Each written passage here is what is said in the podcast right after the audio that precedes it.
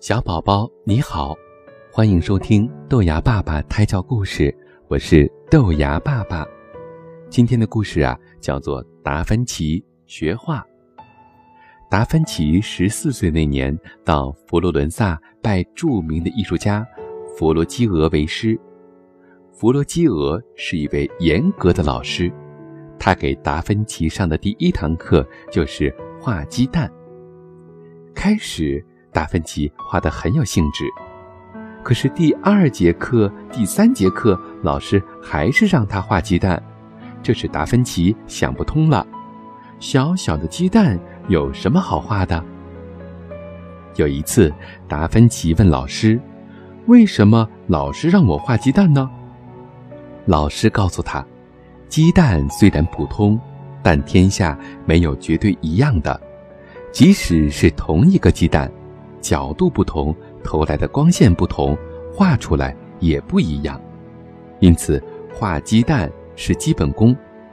基本功要练到画笔能熟练地听从大脑的指挥，得心应手，这才算是功夫到家。”达芬奇。听了老师的话，很受启发。他每天拿着鸡蛋，一丝不苟地画着。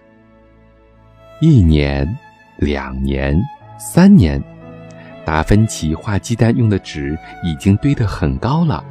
他的艺术水平很快超过了老师，成为了伟大的艺术家。小宝宝，这个故事你听明白了吗？达芬奇不畏枯燥。对艺术追求的耐力无人可比，最终画得这么出色，成为了一代大师。那么，我们也应该从中感受到坚持的力量。小宝宝，我们做任何一件事情，特别是要做一件大事情的时候啊，都要从小事开始做起。生活中一切细微之处，都需要达芬奇的这种精神，才能够做到出色，做到最好。所以，爸爸妈妈特别希望你能够记住达芬奇画鸡蛋的这个故事，用三年的时间给自己打好基础，这是达芬奇为自己设定的目标。那么，你的目标是什么呢？爸爸妈妈目前对你最大的希望就是你能够好好的成长，健康的成长，成长为一个快乐、健康、活泼、可爱的。小宝宝。